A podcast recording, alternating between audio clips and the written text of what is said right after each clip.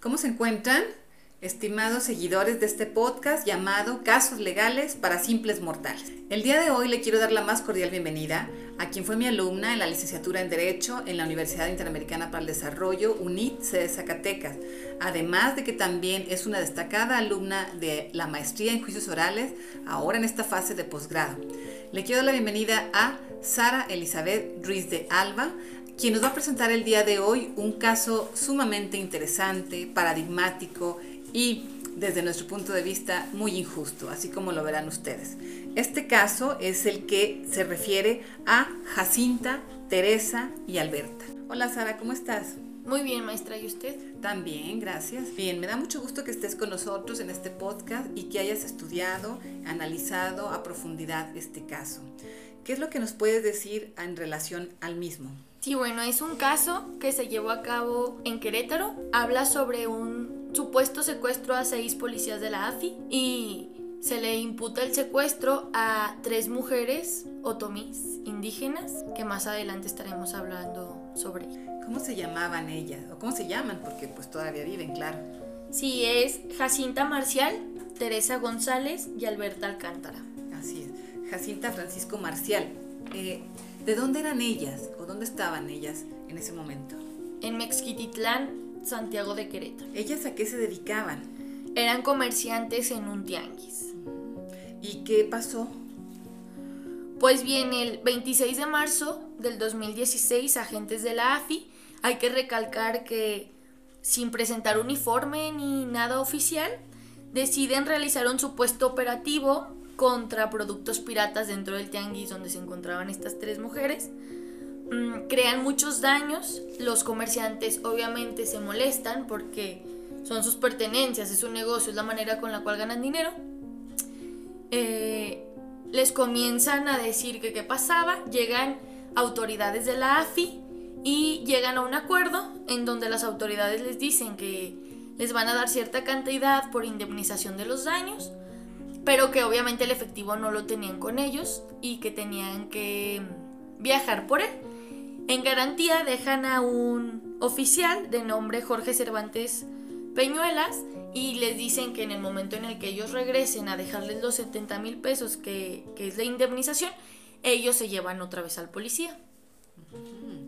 Entonces, prácticamente esto se deriva en que los policías iban a hacer ese supuesto operativo, ¿verdad? Les dañan sus, mercancías a los comerciantes indígenas y entonces, eh, ¿los policías qué hicieron en ese momento? ¿Sí reconocieron esos daños?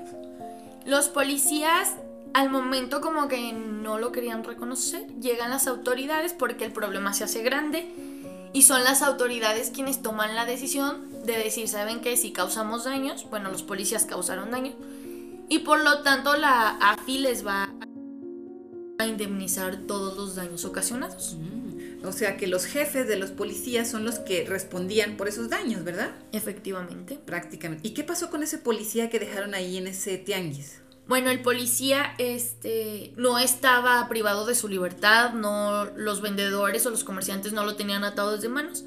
Él estaba armado, vestido de civil obviamente, y caminaba libremente dentro del mercado. Y entonces los jefes de los policías les dijeron a los comerciantes, sí, les vamos a pagar sus daños, les vamos a traer 70 mil pesos para, que, para pagarles, ¿verdad? ¿Y sí cumplieron con ese acuerdo? Sí, efectivamente, a las 7 de la noche del mismo día ellos regresan con el efectivo, lo entregan y se llevan al policía. ¿Y después qué pasó después de ese día? Bien, pues el 9 de mayo de 2016 se hace la supuesta identificación a través de unas fotografías, supuestamente los policías la hacen, donde identifican a, las tres mujeres como las supuestas secuestradoras. Y el 19 de diciembre del 2018 con engaños y mentiras, como era nuestro sistema o lo es, se presentan en la casa de la señora Jacinta vestidos de civiles y con mentiras le dicen que necesita ir a cierto juzgado, que la van a llevar a Querétaro ya que ella vivía en una comunidad aledaña y que necesitan que ella vaya para que haga voz de... Cuando llega la llevan al juzgado cuarto, que es un juzgado federal del estado de Querétaro, y la presentan como parte de las secuestradoras Ahí ella se da cuenta de que el delito es imputado no solo a ella, sino a dos personas más. Por ejemplo, a la señora Teresa la interceptan bajando el autobús y a la señora Jacinta también la llevan con mentiras. Entonces, quiere decir que los jefes de los policías sí pagaron esas cantidades de, los destrozos, de la indemnización. Efectivamente. Pero ¿por qué las logra identificar a ellas ahí? ¿Cuál fue la causa? Resulta que en el momento en el que fue el conflicto entre comerciantes y autoridades, un reportero de Noticias Querétaro tomó una foto. En la foto se ve a la señora Alberta y a la señora Teresa peleando con ciertas autoridades porque obviamente habían destrozado sus comercios ya a la señora Jacinta se le ve en el fondo, entonces fue como la prueba, entre comillas prueba, ya que no lo es, que las autoridades tomaron para decidir imputarles este delito a estas tres mujeres. ¿Le presentaron alguna orden de aprehensión a ella? En realidad no le presentan nada. Aquí hay que aclarar que las tres mujeres son indígenas, su lengua natal no es el castellano, no es el español. Y como sabemos, este, nuestro sistema se lleva a cabo en el idioma español. Aquí lo que correspondía era presentarles un intérprete, un traductor que fungiera como intermediario entre lo que les estaban diciendo y lo que ellas entendían. Entonces, no hubo tal, por lo tanto podemos decir que las tres mujeres estaban en plena y en total indefensión ante lo que les estaban comentando. ¿Y entonces a Jacinta qué otro delito le atribuyen? Le atribuyeron delitos contra la salud. Es decir, como que traía droga, ¿verdad? Efectivamente. Prácticamente las llevaron ante este juzgado y aquí en este juzgado federal les hicieron ver que, estaban siendo acusadas por estos delitos, que en ese momento obviamente son muy graves, desde luego, ¿verdad? Efectivamente, maestro. Y entonces, eh, ¿cuánto tiempo ellas estuvieron detenidas?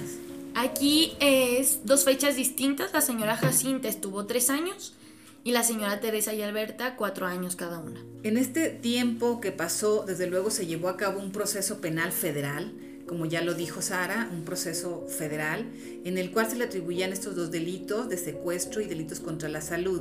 Asimismo, se considera que eh, ellas estaban solicitando como pruebas esenciales careos procesales en contra de las partes acusadoras, que eran los policías. En este caso, los policías, AFIS, desde luego federales, eh, no se presentaban, a pesar de que fueron citados por el juzgado de distrito durante más de 15 veces, ellos durante un año y medio o dos años no se presentaron a realizar esos careos, en ahora sí que eh, con las señoras, para poder determinar que no podían sustentar esa acusación. Este proceso tardó prácticamente de un año y medio a dos años, en lo que todavía no se resolvía, en lo que estaban desahogándose pruebas. Ese fue el motivo de la tardanza, de que no había estos careos con los policías, porque ellos decían que pues tenían mucho trabajo o que estaban fuera de la ciudad y que no los podían presentar por, la, por el tiempo o la distancia que había transcurrido. Después de esto, ¿ellos tuvieron algún intérprete o algún traductor? No, las mujeres otomí no tuvieron ningún traductor. ¿Algún defensor que haya llevado el caso? Sí tuvieron un defensor público que a mi parecer hizo una ineptitud y no hizo su trabajo, pero llegó un punto en el que el Centro de Derechos Humanos Miguel Agustín Pro decide tomar el caso y es cuando comienzan a tener una defensa adecuada. Muy bien. ¿Qué determinó en este caso Amnistía Internacional respecto de Jacinta? Amnistía Internacional la, la considera como presa de inocencia, presa de conciencia, perdón, y pide su inmediata liberación sin ninguna condición. ¿En qué fecha fue esto? Eh, Amnistía Internacional la declara el 18 de agosto de 2019. 2019. Entonces quiere decir que a partir de este momento empiezan a hacer presión, ¿verdad? Presión social e internacional. Efectivamente. Posteriormente, ¿qué fue lo que determinó eh, alguna otra instancia internacional? Bueno, eh, dicho Centro de Derechos Humanos presenta el caso ante el Consejo de Derechos Humanos de la ONU como un caso paradigmático de la vulnerabilidad de las mujeres indígenas en el sistema mexicano de justicia, ya que hay una triple discriminación. Una es por ser mujeres, otra es por ser indígenas y la última es por ser pobres. En México, ¿qué organismo tomó conocimiento o qué organismo de derechos humanos tomó conocimiento de este caso? Bueno, en marzo de 2009 se promueve una queja ante la CNDH y es hasta el 19 de julio del mismo año que la CNDH emite la recomendación a la PGR 47 diagonal 2009. ¿Y posteriormente qué pasa? Bueno, es hasta el 3 de septiembre del mismo año que la PGR decide presentar conclusiones no acusatorias contra Jacinta, pero obviamente se le negó la reparación del daño. fíjense, en esta parte quiero explicarles que eh, lo que se refiere, Sara, es que la, la Procuraduría General de la República en aquel tiempo, ahora Fiscalía General de la República, en, su, en la parte final, antes de que se dicte sentencia, ellos prácticamente retiran los cargos, es decir, presentan unas conclusiones no acusatorias. Quiere decir que ya no la acusaban, propiamente ese sería el término legal. Pero sí, lo que bien dice Sara, quiere decir que además de que no presentaron conclusiones, presentaron conclusiones no acusatorias, de todas maneras se negaron a reparar el daño por el tiempo que había transcurrido ella en prisión. Eh, esto significaba, ya que las conclusiones no acusatorias significa que se retiran totalmente los cargos y por lo tanto ya no había acusación en su contra y ella puede obtener la libertad. Pero cabe hacer la mención, Sara, que esto fue por la presión nacional e internacional que hubo sobre el caso. Efectivamente, maestra, si no, no lo hubieran hecho, la verdad. Entiendo, sí, claro. Entonces, a nivel internacional, ¿qué pasó ahora con las otras eh, personas eh, procesadas, Alberta y Teresa? Bueno, es eh, Amnistía Internacional decide también declararlas como presas de conciencia. ¿En qué fecha? El 15 de febrero de 2010, Amnistía Internacional declara a las dos indígenas que quedan como presas de conciencia después de una investigación donde concluyeron, hay que aclarar que es una investigación aparte la que llevaba la PGR, donde concluyen que no hay ni un solo elemento probatorio que demuestre la comisión del delito que se les imputaba. Sí, qué interesante. Y esto lo dice Sara porque efectivamente ah, eh, se va a ver, se va a demostrar que este delito de secuestro nunca existió. Es decir, que se les estaba imputando hechos falsos, se les creó un delito prácticamente y cuando ni siquiera había una acusación sólida, había contradicciones en las acusaciones, no había la certeza de que ellas hubieran cometido ese hecho. Y, y posiblemente, ¿qué pasó? Bueno, es hasta el 17 de marzo del 2010 que el Senado decide conformar una comisión para investigar las violaciones a derechos humanos de Alberta y Teresa. Y es el mismo día en el que la Suprema Corte de Justicia de la Nación atrae el recurso de apelación de la sentencia para resolverlos ellos mismos. Muy interesante este tema porque cabe hacer la mención de que la Suprema Corte de Justicia de la Nación, a través de la primera sala, que ellos conocen únicamente de la materia penal, a nivel federal, claro, eh, quiere decir que ellos únicamente conocen amparo, los ministros de la Corte, solamente conocen de los amparos directos o amparos directos en revisión o acciones de inconstitucionalidad. Sin embargo, en este caso, como bien lo ha señalado Sara, se atrae el caso pero por la apelación, no por llegar a un amparo, sino por una segunda instancia, que eso no se hace generalmente. La Corte resuelve amparos, más no apelaciones. Sin embargo, por la trascendencia del caso, la primera sala la atrae. ¿Y cómo resuelve, Sara?